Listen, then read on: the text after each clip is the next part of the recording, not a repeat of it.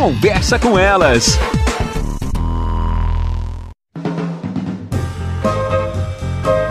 Olá, eu sou Cristiane Finger, jornalista. Ana Paula Lundegren, psicóloga. Estamos começando mais um Conversa, Conversa com Elas.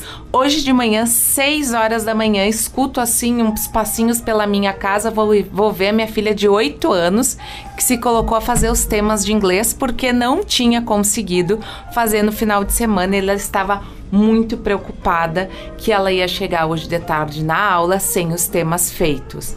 E agora começa, para a maioria das crianças, final de ano, época de prova, né, Ana? Isso. E como é difícil a gente auxiliar essas crianças a se tranquilizarem para esses momentos de prova. Tem dica? Tu sabe que na realidade, né? Eu quero dica. Né? Eu ia dizer, na realidade é difícil porque a própria escola mete uma pressão, né? A minha hoje foi com dor de cabeça, mas foi porque tinha uma prova de ciências. Ela disse: "Mãe, não posso ficar sem fazer porque depois ali no final tem que não sei o que refazer, não sei".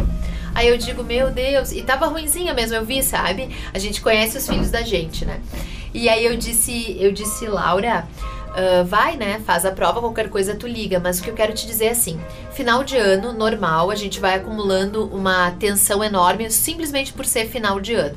As crianças, elas vão ficando com aquela ideia de ter que trazer um resultado.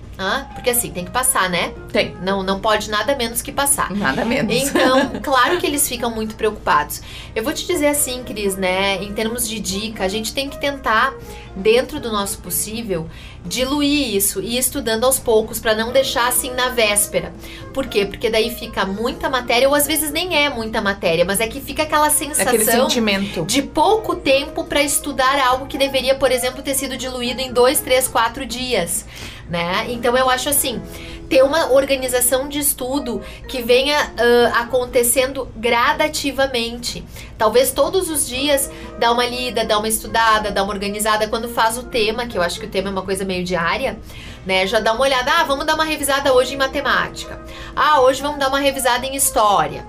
Hoje vamos dar uma revisada não sei o que. Ah, hoje tem que ver tal material para tal matéria, já vamos ver como é que estão essas coisas ali porque eu acho que também é uma maneira de nós ajudarmos eles a ir entendendo que eles podem se organizar de uma maneira que não precisa ser tudo na véspera, uhum. que não precisa ser antes, que não vá último dia, último minuto, porque isso é pra vida. Uhum. E daqui um uhum. pouco eles se organizam e eles passam a ter uma tranquilização. Isso diminui probabilidade de quadros de ansiedade tá? Uhum. Porque a ansiedade ela é justamente isso, fica uma tarefa tão grande para um curto espaço de tempo que às vezes a gente tem disparadores de ansiedade, a pessoa já tem, né?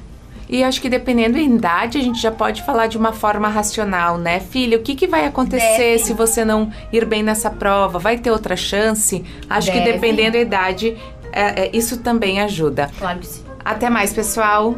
Você ouviu na Jovem Pan Serra Gaúcha? Conversa com elas.